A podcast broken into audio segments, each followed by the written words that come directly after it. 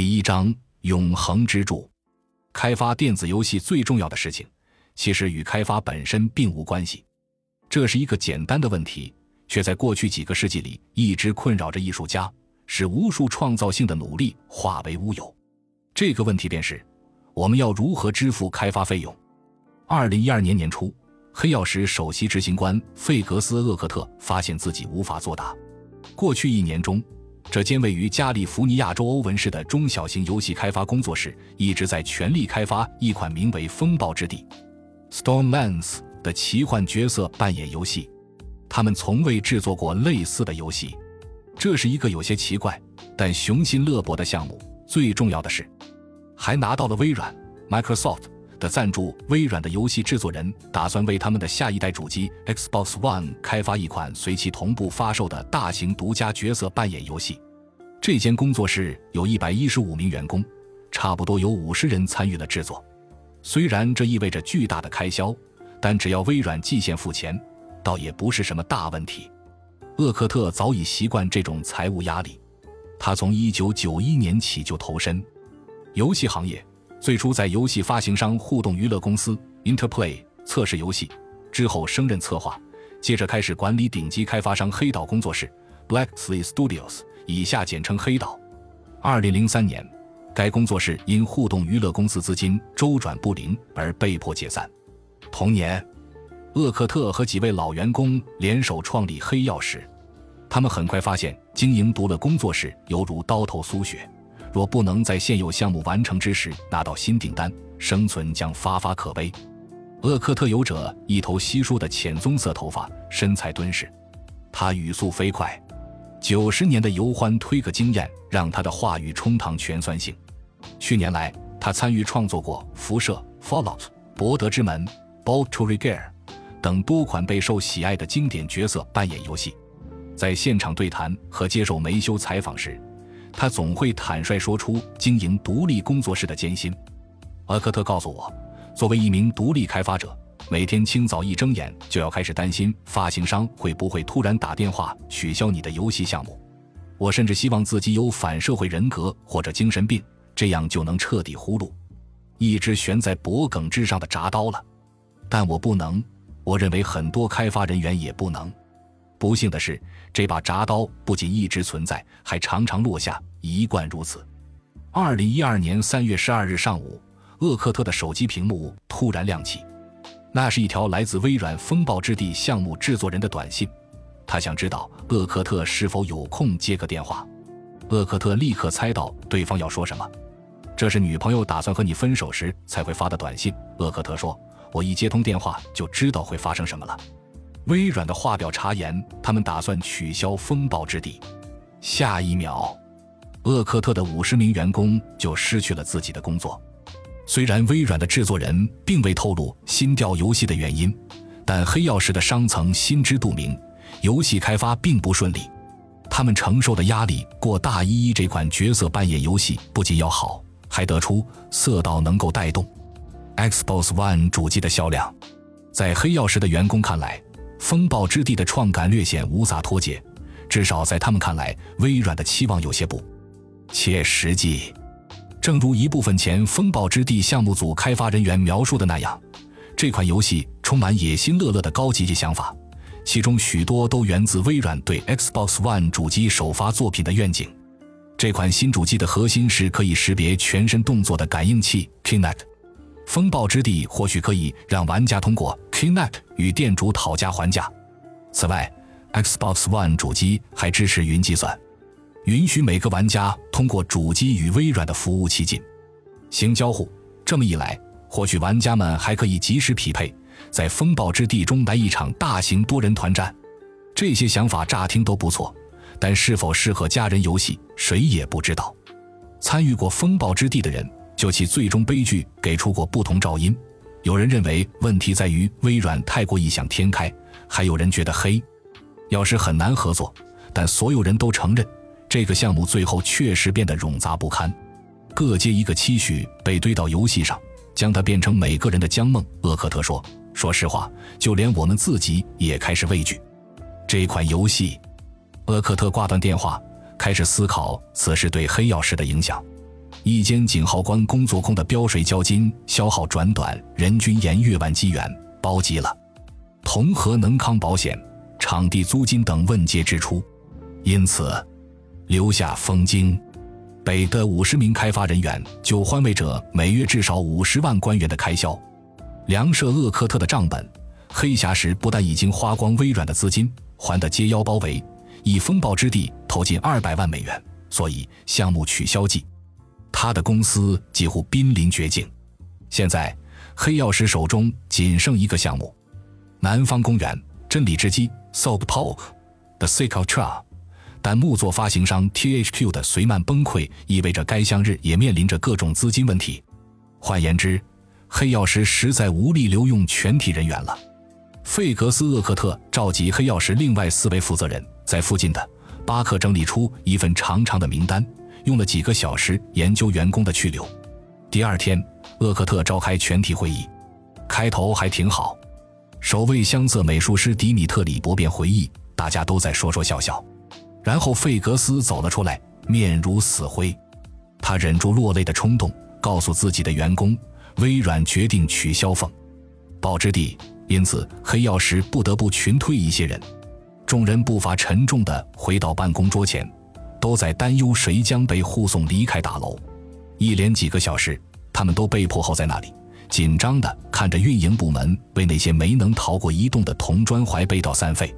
风暴之地的程序工程师亚当·布伦内克回忆，那人进来的时候带着一个马尼拉纸质的文件夹，他在那里走来走去，告诉谁谁谁该收拾打包了。接着他会护送那人出门，告诉对方什么时候可以回来取走私人物品。你看着他走来走去，心里一个劲的祈祷：别进我的办公室，别进我的办公室。你一直看着他，看他进了某同办公室，然后心想：“妈的，我的朋友遭殃了。”那天过后，这家公司就被掏空钉。黑曜石辞退了差不多三十六名一凤家之地的开发者，其中月至还有一位才上岗一天的工程师。他们并非无能之辈，相反还备受爱戴。太他妈可怕了！风暴之地的总监乔西索耶说：“太糟了。”那可能是我职业生涯中最糟的一天，也是我见过最大规模的裁员。自2003年成立以来，黑曜石作为一间独立工作室，一直依赖着一个又一个委托项目艰难为生，甚至需要员工兼职赚钱维持公司的基本运作。他也曾因为项目取消而损失惨重。一元定时家 Sega 发行的角色扮演游戏《异形：残酷的考验》Aliens Crucible。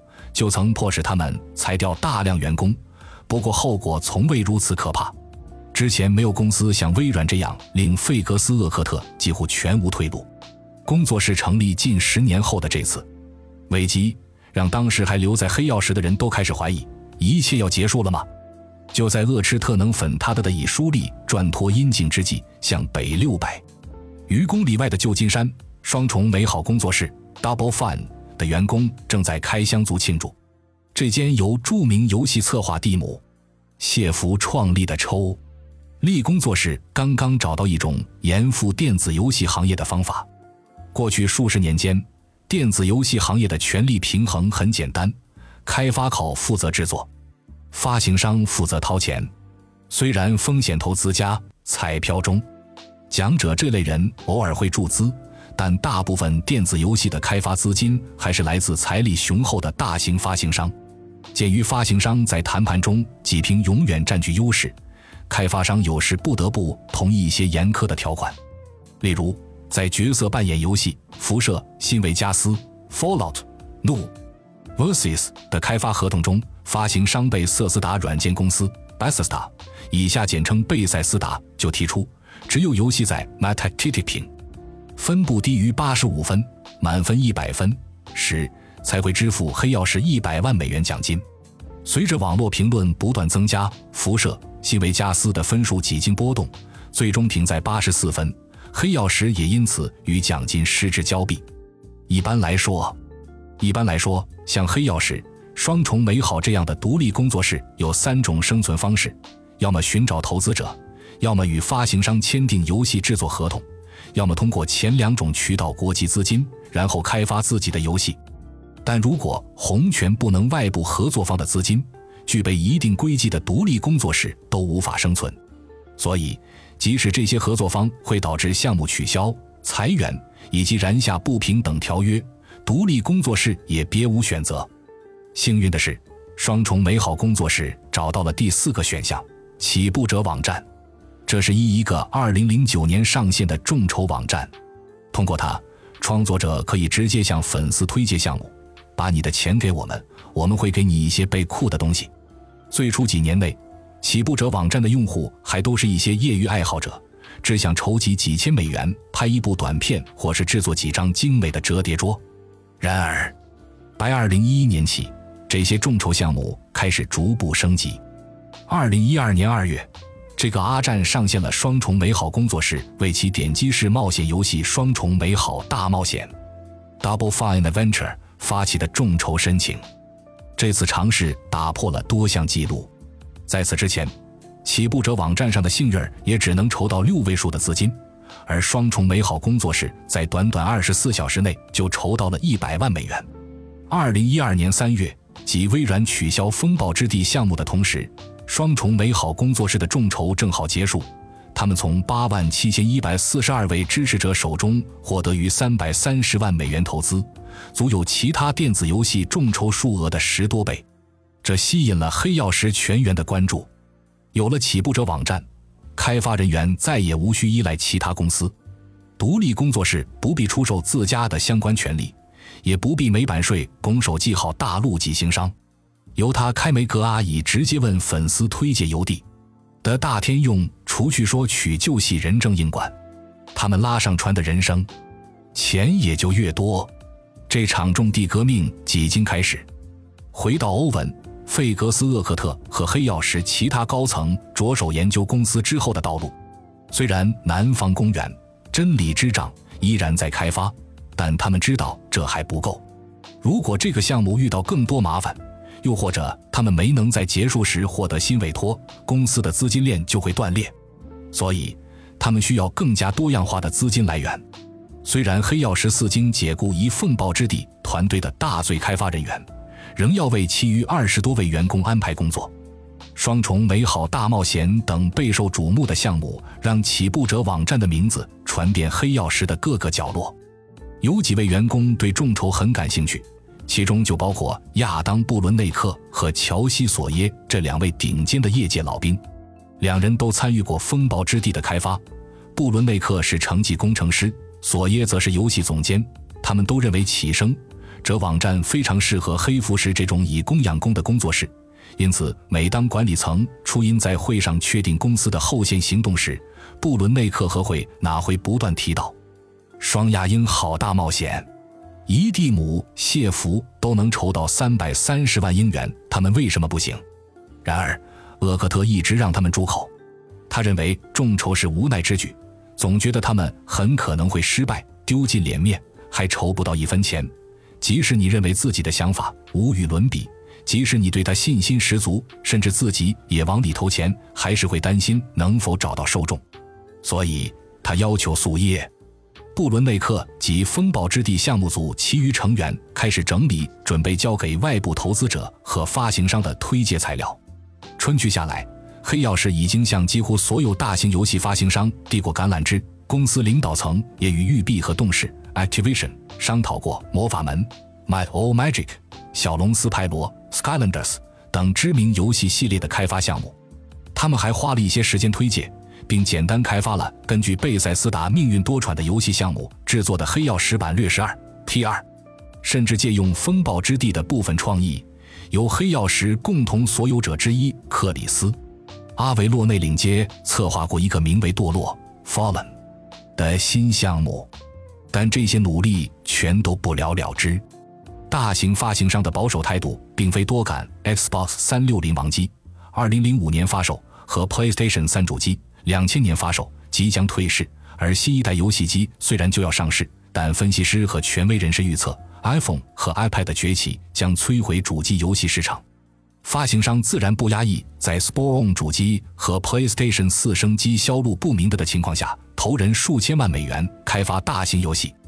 到二零一二年六月，许多黑曜石员工都已厌倦失败，有些人离职，其他人也萌生退役。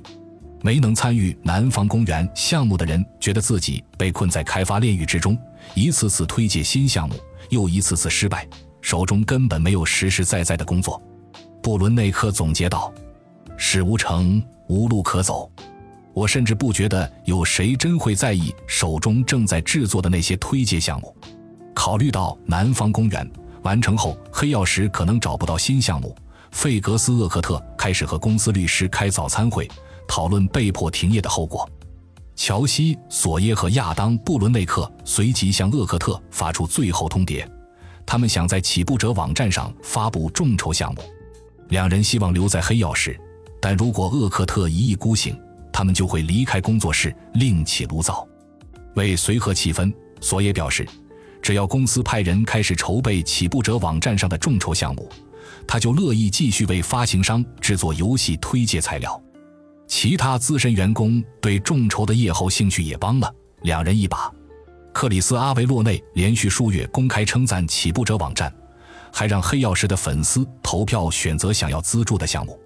厄克特最终选择让步。随后几天里，亚当·布伦内克独自一人窝在办公室内，苦苦构思着一个完美的众筹项。众人在第一时间就心知肚明，意需要制作一款老派的角色扮演游戏。黑曜石的基因大多继承自黑品。费格斯·厄克特早在互动娱乐公司任职时就是黑岛的付费人，而黑岛最著名的作品就是制作并发行的《冰封谷》《Evan Deal》《异域镇魂曲》《Planescape》《Torment》《博德之门》等角色扮演游戏。这类游戏有几个共同点：首先，世界设定和玩法规则均基于桌上角色扮演游戏《龙与地下城》（Dungeons d Dragons） 及其战役模组。其次，都非常注重故事情节和人物对话。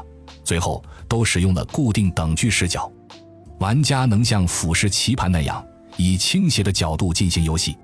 由于这类游戏使用的技术都基于无限引擎 （Infinity Engine），总给人一种似曾相识的感觉。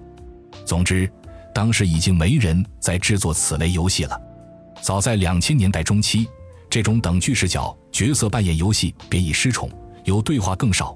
全程配音的 3D 游戏取而代之，例如2011年贝塞斯达开发、销量超过三千万份的角色扮演游戏《上古卷轴 V 天际》（Elder Scrolls V Skyrim） 这类超大作才是发行商的新宠。然而，玩家一直的怨这个趋势，不抢是谁？只因小时候玩对黑高的等距视角角色扮演游戏，都会死认王们确实经典。加。果就这样被游戏行业抛弃，实在遭然。言归正传，黑眼石没有龙与地下城的授权，因此他们既不能发射成法弹，是不能人住幽藤地城 Underdark。不过，黑曜石里确实有几人参与过《冰封谷》《博德之门》等游戏的开发，了解等巨视角角色扮演游戏的开发成本远低于全新的三百一十游戏。如果他们维持小规模的团队，并设法通过起步者网站筹集数百万美元，那么即便仅仅卖出几十万份游戏，也能让黑曜石转危为安。亚当·布伦内克耗时两个月，为这款代号为“永恒计划 ”（Procity Turning） 的游戏整理出演示文档、电子表格等推介材料。他还拉上黑曜石的资深员工一起进行头脑风暴，包括乔西·索耶、克里斯·阿维洛内，以及因辐射。初代而闻名天下的游戏策划蒂姆·凯恩，他们需要在众筹项目启动前确定每一个系，因此花费数周制定项目进度表、开发预算以及分层讲动。布伦内克回忆：“我们争论过许多问题，例如是否要做实体版，里面放什么；做不做典藏版，又要放些什么。最终，他们决定支付六十五美元就可以获得实体版。”要想拿到内含布置地图的时髦限量典藏版，至少需要支付一百四十美元。同年八月，布伦内克向黑曜石的几位老板展示了完整的推介菜科，史称这将成为一款完美无断的《龙与地下城》一系。永恒计划特吸收经典老派角色扮演游戏的精华，和其那些经历游戏行业过去十年开发创新之后显得过时的设计。布伦内克告诉他们。自己设定的众筹目标是一百一十万美元，其实心底的预期却是二百万美元。他写道：“黑曜石的员工吞望制作这款游戏，几位老板点头同意。他们让布伦内克成立一个小组，并于九月启动众筹项目。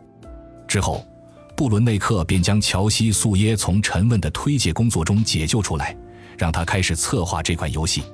他们知道永恒计划设定于一个原创的幻想世界，但它究竟是怎样的呢？”布伦内克认为人类的灵魂会是一个很棒的主题。素耶随即开始构思剧情。永恒计划世界里的灵魂不仅是超自然的存在，还是切实的力量之源。游戏主角是一位天赋异禀的灵视者，拥有窥视灵魂、阅读记忆的能力。我构思出一些概念，那是玩家角色未来的样子。索耶说：“至于之后要怎么做，我们总会搞清楚的。”游戏之初，你先要定制角色形象，选择职业、战士、圣骑士、巫师等和种族，传统的人类、精灵，或是永恒世界的原创种族，如拥有神力加持的神异。再选择一些技巧和法术，然后你就能走进艾欧拉的世界，开始探索了。在游戏中，你可以完成支线任务、招募同伴，也可以使用途中获得的装备和武器挑战怪物。永恒计划采用实时战斗模式，同时保留了经典角色扮演游戏的传统。下划线玩家能够随时接付战斗、退后不恩速对策。此外，水恒计划也和很多老游戏一样，只推出电脑版，没有主机版。按照黑曜石的设想，它将成为一部融合《博德之门》《冰封谷》《宝城镇魂曲》精髓的集大成之作。接下去几周里。亚当、布伦内克和乔西·素耶每天都会与众筹小组的成员会面，他们字斟相酌，仔细检查每一张游戏截图、每一帧视频画面，直到最后一刻，他们还在回应几位老板的质疑：这么做真的好吗？如果没人掏钱怎么办？二零一二年九月十日上午，黑曜石官网上出现了预告的倒计时，宣布四天后将发布重大消息。同一周。克里斯·阿维洛内在发给我的电子邮件中写道：“我们终于有机会摆脱发行商主导的模式，直接从喜欢黑曜石角色扮演游戏的人手中融资了。比起那些不懂开发、不欣赏这类游戏，说白了，对这个品牌没有深厚感情的人，我更愿意让这些玩家成为我的老板，听他们连聊各自对什么样的游戏内容感兴趣。与此同时。”黑曜石的另一个团队正在与俄罗斯发行商 Cell.ru 集团接旨。作为东欧互联网巨头，Mail.ro 看到主要面向亚欧市场的坦克世界 World of Tank 每年都能创造数亿美元收人后，也渴望拥有一款介于自己的在线坦克对战游戏。虽然多人坦克对战游戏并非黑曜石的主业，厄克特喜欢这么说。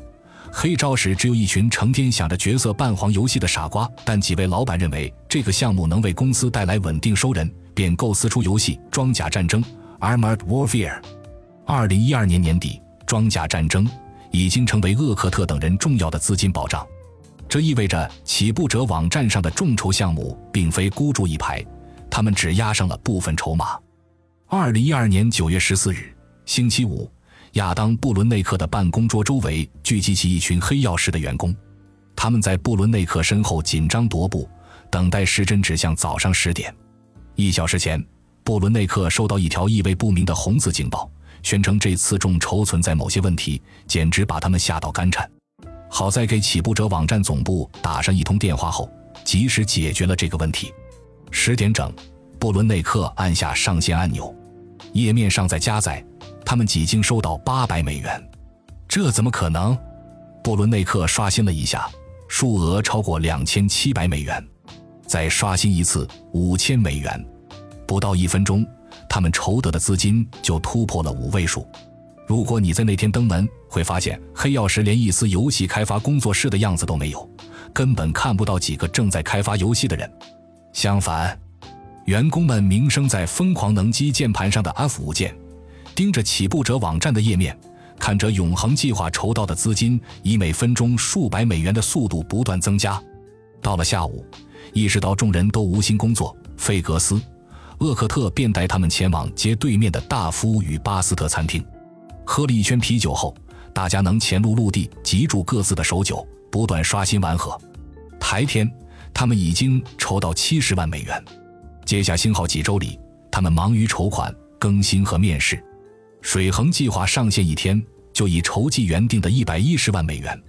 但厄克特等人并不满足于这个最低目标，他们想要尽量生筹得一些资金。然更多的金钱不能直接变成一款更好的游戏，但有了钱，他们就雇得起更多人，用更多的时间开发项目，也就有可能做出更好的游戏。在布伦内克稳定的更新起步者网站上内容的同时，他的团队开始增加延伸目标。以如果众筹金额达到特定的目标，他们就为游戏添加新特色。这种做法犹如走钢丝。开发工作正式启动前，没法了解每项特色的开发成本，因此只能估算。例如，费格斯厄克特想在游戏中加人第二座主城。但当时他们连第一座主城都还没开始建设，又怎能知道建设第二座需要多久？所以他们只能根据自己的预估承诺，如果筹到三百五十万美元，就家人第二座城市。二零一二年十月十六日是众筹最后一天，黑曜石的员工举行实会庆祝胜利。公司全员聚在一间会议室里，情景和七个月前一封据之地故取消时差不多。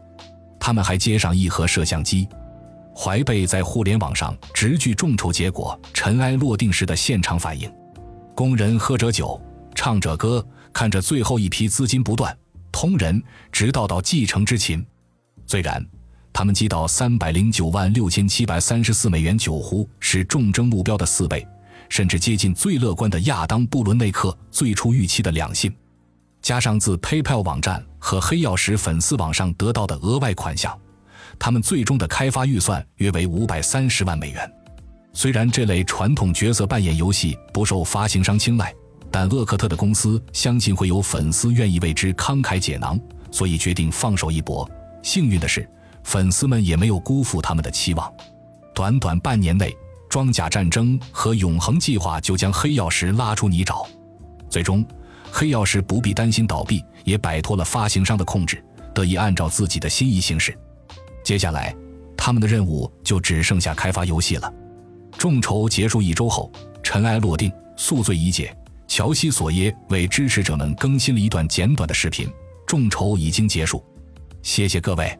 现在是时候开始工作了。对素耶和团队中的其他成员来说，工作就意味着进人前期制作阶段。在此期间，他们需要思考有关永恒计划的各种基本问题。众人知道自己要制作一款类似《博德之门》的游戏，但如果不能使用《龙与地下城》的设定，该怎么设计角色呢？不同的职业应当拥有哪些技能？又该如何进行战斗？一共要安排多少任务？应该创造多大的世界？美术师需要使用哪种图形技术？谁来编写游戏刷本？他们的团队需要多少人，以及应该何时发布游戏呢？乔西·素耶热爱历史，也是骑行狂人，双臂纹满醒目的诗句。他曾是风暴之地的项目总监，如今要再次扛起这项重任。作为总监，同事们公认他的愿景清晰明确，还会为之不懈奋斗，甚至不在乎是否会无意间冒犯某些人。首席关卡策划波比奈尔评价道。一直以来，乔西在第一时间做出正确决策的几率达到百分之八十至百分之八十五。如果有必要，他会拼尽一切向上抗争到底。但在资金投人的问题上，有时并非易事。和素耶对拳的人通常是亚当·布伦内克，他个性随和，爱踢足球，双眉灵动，喜欢自称粘合剂那个负责将永恒计划各部分粘合在一起的人。他兼任这个项目的执行制作人和首席程序工程师，同时也负责预算。重在众筹结束后的几周，布伦内克的工作是制定进度表，明确游戏各部分的开销。因此，想在游戏中实现各种远大设想的索耶，自然对上了布伦内克。前期制作初期，索耶在重大决策上总是坚持己见，毫不退让。其中最关键的问题就是游戏规模。项目组成员会在空闲的下午玩以无限引擎制作的老游戏，试图从中寻找灵感。这类游戏的世界通常会被分为若千张独立地图，每张地图上温布目标与事件。博德之门山 （Baldur's 摘尔口）凭借近两百张独立地图，成为这类游戏中的巨无箱。因此，为敌定义永恒计划的世界规模，东耶和布伦内克需要确定游戏中地图的数量。布伦内克的目标是一百二十张地图，但索耶想要一百五十张。虽然他们都知道地图越多，开发成本越高，可索耶还是不肯让步。在我看来，制作人与总监之间理应有一夜摩擦，绝无恶意。一旦当某位总监说我要做这个，现在就开支票的时候，拿着支票簿的却是制作人。众筹让布伦内克的支票簿人账四百多万美元，这对一个众筹项目来说绝非小数目。但与当代大型电子游戏最高可达数亿美元的预算相比，根本是小巫见大巫。按照每人每月一万美元的资金消耗率来计算，永恒计划的预算也许可以支持一支四十人的团队工作十个月，或是让一支二十人的团队工作二十个月。四百万美元，甚至足够支持两人小组工作两百个月。亦只不过在起步者网站为这款游戏出资的用户，或许不会愿意他们十七年磨一剑罢了。但这只是纸面数据，现实生活中的账目可没这么简单。开发团队的人数会随着每个月的实际需要增减，预算也要做出相应调整。因此，布伦内克必须制定一张动态进度表，要能根据具体工作内容随时调整。游戏开发期间，进度表还必须始终具备可塑性，要考虑到选代问题、人为错误以及起伏不定的创造力。最重要的是。布伦内克解释：“大家大对我们这所期接，见随都开眉的深人与开发工具的替比，我们会更加高效，做得更好。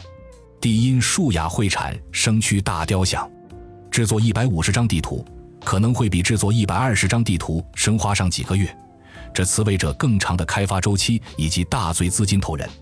但索耶绝不妥协。如今回想起来。”我认为这就是为什么我们的游戏能够自成一派。布伦内克说：“只是凭着我们可以让我们试试看的信念，我们就犯出了那样疯狂的决定。”当布伦内克和素耶为永恒计划的游戏规模争论不休的时候，美术团队也遇到了一系列问题。多年来，黑曜石的美术师和动画师一直使用 Softimage 制作 3D 图形。但这款软件二零一二年已经过时，缺少能与竞争对手一争高下的关键功能。它最终于二零一四年停止更新。为赶上时代潮流，黑曜石的部分所有者以及美术总监罗布内斯勒决定正用 Maya 这款三十图形工具更受欢迎，和永恒计划使用的优化版 Unity 引擎配合也更为顺畅。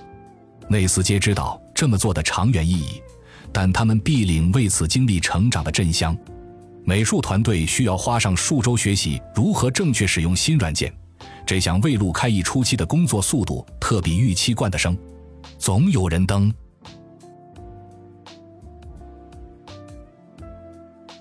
开发之路也很坎坷，由于永恒计划的上市时间较迟，南方公园自然成为工作室的当务之急。冯斯特马克为永恒计划定下基调。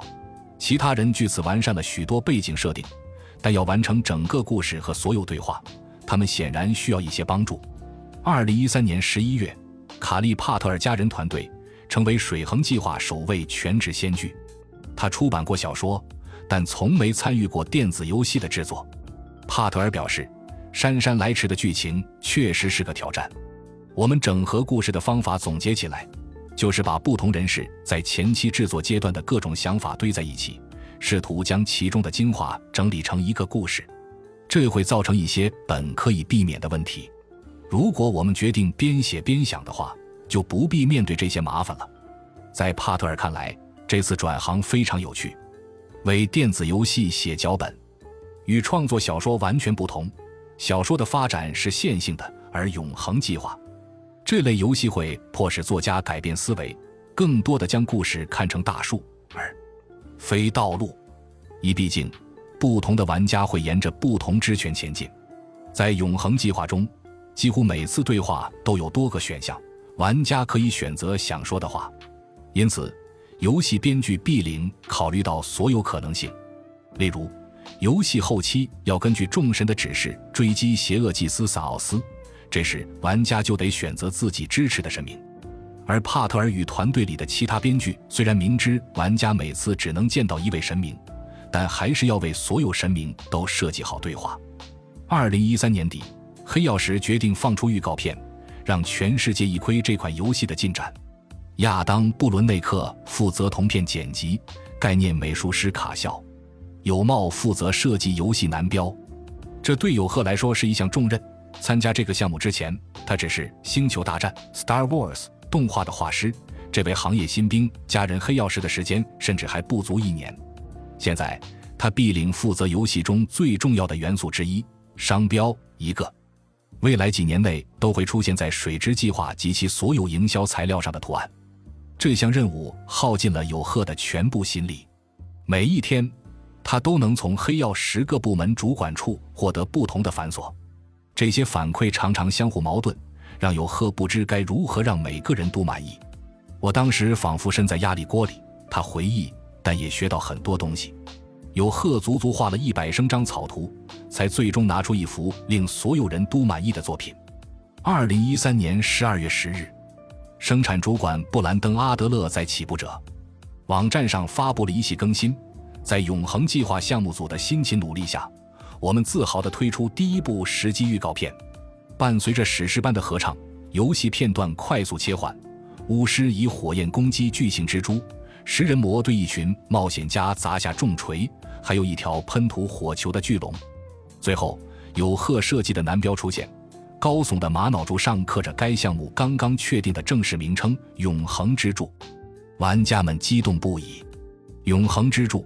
看起来很像两千年代，除那些让无数人怀念了十来年的作品，非常类似《博德之门》等使用无线引擎制作的老游戏，但画面更清晰也更漂亮。一位支持者在网上惊呼：“哦，我的天哪！”另一位则评论：“室内场景看起来真样，当然，户外场景也相当出色。”这些正面繁琐让整个团已头愤不已。也让他们再不忍。二零一四年时充满动力，不过工作任务依旧十分沉重。根据布伦内克的进度安排，游戏要在二零一四年十一月发布，但还有很香内容有待完成。即使不用制作令人目眩神逃的三 D 世界，永恒之柱也规模惊人。这主要源于乔西·素耶坚持完成的那一百五十张地图。许多游戏的制作人会在进度安排过于紧张的时候砍掉看上去没那么重要的功能或地图，但亚当·布伦内克不能这么做，因为永恒之柱已经向粉丝做了承诺。在起步者网站上众筹的时候，他们曾凭借一座庞大的十五层可选地下城一明镜人，现在无论得加多少夜班，都必领将它建成。之后还要建造第二座主城，当时。黑曜石已经完成第一座城市的建设，这座名为反抗湾的城市复杂多层，看起来相当不错，在剧情中也起着举足轻重的作用。但经历过为各个区域进行繁杂设计和建模过程之后，开发人员一想到还要建造第二座城市，就头皮发麻，恶心反胃。费格斯厄克特说：“每个人都表示真希望当时我们没那么干。最后看来，第二座城市其实没什么必要。”乔西索耶也说：“为一座大城市增加更多区城可能还容易一些。按照顺序一路穿过反抗湾，随后进入一片荒野，接着来到另一座城市，不禁让人心想：伙计，这都第三幕了，赶紧让我离开这个鬼地方。然而一诺千金，他们必须建起第二座城市。就这样，游戏里有了双鱼城。他们知道，如果没能兑现所有众筹时的死诺。”粉丝们就会觉得果药石背叛了自己。二零一四年五月，黑曜石不得不再次调整工作重心。由于和游戏发行商 Paradox 公司签署了委托公关和市场营销的合同，为了履约，黑曜石必须参加 E 三游戏展。这是一年一度的电子游戏盛会，开发商齐聚一堂，全力展示自己卖手可热的新向日。虽然在这类盛会上量相对水恒之柱来说意义非凡。但同样意味着他们不得不花费数周制作一个功能齐全、内容精良到可以直接用于成品的试玩版。几位项目负责人并不打算将试玩版公开给所有人玩，同时为避免玩家点错地方导致游戏故障或者崩溃，他们只想让黑曜石的开发人员控制鼠标。闭门演示，亚当·布伦内克还决定在试玩版中加人必须制作的内容。我认为，不论是 E 三游戏展还是垂直切片。都必临展示成品游戏中的东西，这样才不会做白工。他说，在我参与的很多项目中，E 三游戏展上的试玩版和实际作品毫无关系。我们想，为什么要这样做呢？完全是在浪费时间。布伦内克决定展示游戏前半个小时的内容。一开始，《永恒之柱》的主角正和一群陌生人坐着篷车穿过森林。这时，敌人发起伏击，主角被迫逃往附近迷关一般的洞穴，击败其中的怪物，同时还要躲过沿途的馅饼。之后，主角又偶然发现一群正在举行邪恶仪式的邪教徒。这里既有故事，也有战斗，还在结尾处留下悬念。一换言之，这是一段完美的展示。我说：“让我们把这段内容打磨得光可见人吧。”布伦内克说：“这次一丁点儿都不能浪费。”这是游戏开场。也是最需要用心的部分，所以让我们把它打磨到极致吧。三天一三游戏展期间，布伦内克一直带着工作人员挤在又小又热的展台上，每半小时就要对着一群新来的记者复述一遍稿件上的演讲重点。这种单调的照本宣科取得了良好的宣传效果。记者，特别是那些玩过并深爱《博德之门》这类游戏的人，一立即意识到《永恒之柱》的潜力。在电脑世界 PC World 官网上，有人宣称，毫无疑问，只要黑曜石能够避免游戏漏洞、人物线突然中断等常见缺陷，这款游戏一定会非常出色。E 三游戏展结束后，永恒之柱项目组又必须着手为支持者制作一个大型公测版本。德国的科隆国际游戏展 Gamescom 每年都能吸引到数万欧洲玩家。布伦内克和索耶希望能在这场展会上发布可供参观者试玩的游戏内容，但他们认为，如果参观者比众筹支持者更早玩到游戏，就太不公平了。因此，决定也为起步者网站上的支持者制作一款试玩版。这意味着他们必领赶在2014年8月18日前完成。之后两个月里，项目组恨不得把一天掰成两天用，整个团乙都在没日没夜的加班。努力完成众筹支持者试玩版所需的一切。随着截止日期临近，亚当·布伦内克意识到试玩版品质堪忧。果然不出所料，当他们将其发布给起步者网站上的支持者后，立即遭到批评。不幸的是，由于试玩版漏洞百出，我们给很多人留下了非常糟糕的第一印象。布伦内克说：“如果有时间，再多打磨一个月就好了。”物品描述一片空白，战斗的平衡性不佳，队伍进人地下城时，角色模型甚至会消失。虽然玩家喜欢这款游戏的基本主题与核心机制，但极不稳定的测试版还是让他们的初次体验糟糕透顶。到了二零一四年九月，《永恒之柱》项目组的大部分成员意识到，本作恐怕很难在年底前发布。问题并不限于众筹支持者试玩版。整款游戏都需要进一步加工，黑曜石得继续打磨优化，投人更多时间修补漏洞，还需要确保每个区域都有趣又好玩。大家面面相觑，都在想：不，我们离得还远呢，完全没到目的地。音频总监贾斯汀·贝尔说：“游戏必须能让人从头玩到尾，给人一种整体感，而我们辅着目标还差着十万八千里。”一天。亚当·布伦内克和乔西·索耶找到费格斯·厄克特，想要好好谈谈。于是，三人一同前往厄克特最爱的芝土蛋糕工厂餐厅共进午餐。席间，布伦内克和索耶表示，要赶在十一月发布游戏简直是自寻死路，团队需要更多时间。虽然利用起步者网站筹到的资金已经所剩无几，虽然黑曜石现在必须自掏腰包。但永恒之柱这样的游戏值得追加投资。牛劲，这是黑曜石迄今为止最有分量的一款游戏。尽管厄克特出言反驳，但布伦内克和素耶寸步不让。其实他们早已在心中做出选择。厄克特让我和索耶都坐下。布伦内克回忆，接着他说：“如果你们到三月还拿不出游戏，等项目一结束就滚蛋吧。”想到他们面对的压力，布伦内克也只能笑了笑，答道：“好的，我们能办到。”游戏开发有一个共同的主题，二一切往往要到最后一刻才会完美融合。最后阶段总会发生一些值得一说的故事。最后几个月，甚至最后几周里，整个团队忙得晕头转向，人人都忙于打磨游戏、测试游戏，容忍最后关头才想出来的新功能。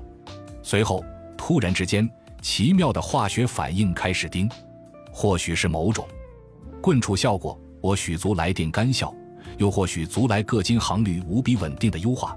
当然，同搭贯这一切的总和。总之，在这神圣的一刻，原本零散的各部分融为一体，游戏终于完整了。在最后的冲刺阶段，为完成游戏《永恒之柱》，项目组全员日夜不休地加班干活。庞大的规模让排除漏洞变得尤为困难。黑曜石的品控人员必须将《永恒之柱》玩个透彻，同时物力使游戏崩溃，而这可能要花上七八十个小时。虽然他们知道自己无法我出并修复所有漏洞，但在开发阶段依然必领歇尽全力。待游戏发布后，还要按照玩家反馈加班制作补丁。由于《永恒之柱》只有电脑版，黑曜石不需要扎心主机平台带来的一系列问题。尽管如此，为使这款游戏兼容更多类型的电脑，他们的优化任务非常繁重。我们遇到了很多内存问题。布伦内克回忆。这款游戏总会耗尽电脑内，因此必灵想办法让它在大多数电脑上稳定运行。按照厄克特的估计，将发行时间推迟到二零一五年三月，最终会额外增加一百五十万美元成，但这仍是正确的选择。额外的时间一加上永恒之柱项目组全员因此延长的加班时间，一换来了一款经过细细打磨的游戏。二零一五年三月二十六日。黑曜石正式发布《永恒之柱》这款游戏深受评论家喜爱。有人写道：“这是我这么多年来在 PC 电脑上玩过最具魅力、最有价值的角色扮演游戏。”这款游戏的购买者也不仅限于起步者网站上的支持者。上市头一年，黑曜石就通过其他渠道售出七十多万份，这不但远远超出工作室大部分人的预期，还为续作打下坚实基础。这个项目酷就酷在能让所有人全情投人。贾斯汀·贝尔说：“鉴于风暴之地那段历史，永恒之柱自这起黑曜石史上最糟糕事件的灰烬之中聂乐，每个人都极为投人，想尽各自的全力创造出最特别的东西。不过，永恒之柱的开发工作并未随着游戏发布而结束，在接下来几个月里，项目组不但要继续修复漏洞，还准备分两次发布资料片《白色远征》。” The White March，游戏推出之后的一年内，素耶一直在调节它的平衡性，根据粉丝反馈微调属性点数和职业能力。开发团队也在起步者网站上与支持者互动，更新补丁的开发进展，介绍黑曜石正在开展的其他项目。约有八万人表示想要这款游戏，他们让我们重获新生，我们对此也非常珍视。他们交给我们的巨款意义非凡。罗布内斯勒说。这件事情背后的纯粹性让我真心希望能再来一次。旧者不到六百万美元，黑曜石做出二零一五年数一数二的角色扮演游戏，并借此斩获多个奖项，在一定程度上确保了自导作为独立工作室的未来。眼下，黑曜石脱离苦海，终于有了属于自己的 EP，可以独享相关权利和版税，而不必将这些收益拱手让给大型发行商。Paradox 公司虽是发行商。但只负责协助游戏的营销、分销和本地化，并不拥有永恒支柱的任何权利。开发团队在科斯塔梅萨一家夜总会举办了奢华的发布宴会，众人畅饮美酒时，厄克特向他们倾诉自己是何等骄傲自豪，同时亦如释重负。差不多三年前同一天，他被迫裁撤数十名员工，而如今他们可以尽情庆祝，这场豪赌终于得偿所愿。他们赢了。多年来，黑曜石前途未卜，也曾依赖其他公司艰难求生，如今终于以一己之力站稳字脚跟。二零一六年夏，当我为写本书造访黑曜石的时候，工作人员正在谁备《永恒之柱》续作的众筹活动。在办公室里，我观看了续作的出版预告片。一位高大的神明摧毁前作中广为人知的努亚堡，还见证黑曜石的开发人员为就续作主题和众筹计划取得共识争论不休。这次，他们并未选择起步者网站，而是转投费格斯厄克特协助创建的众筹平台 Fig 网。西药师再次选择众筹，不仅是要补充前作代米的力动，也想保持一种积极活跃的趣味。虽然支持者有时十分为人。但水恒之柱的开发者喜欢和他们互动，及时获得相应的繁琐，因此水恒之柱口死火 Palace of Imacy 同样选择进行众筹。当然，他们并莫奢望还能筹到那么多钱。厄克特告诉我，虽然我们再次伸出手，但也不敢期待大家依然那么慷慨。六个月后，也就是二零一七年一月二十六日，水恒之柜口死火的众筹项目正式上线。这次，他们的目标是一百一十万美元。二十二小时五十七分钟后，目标达成。截至众筹结束之时，他们一共筹到四百四十万七千五百九十八美元，比第一次众筹多出近五十万美元。只是这一次，他们没敢承诺建设第二座城市。其实，黑曜石的资金链并非全无问题。Fake 网的众筹项目上线后没多久。黑曜石就宣布，其与 Melru 集团就装甲战争展开的合作已经终止，并被迫再次裁员。但至少，费格斯厄克特和他的开发团队不用再担心如何为自己的电子游戏筹钱了。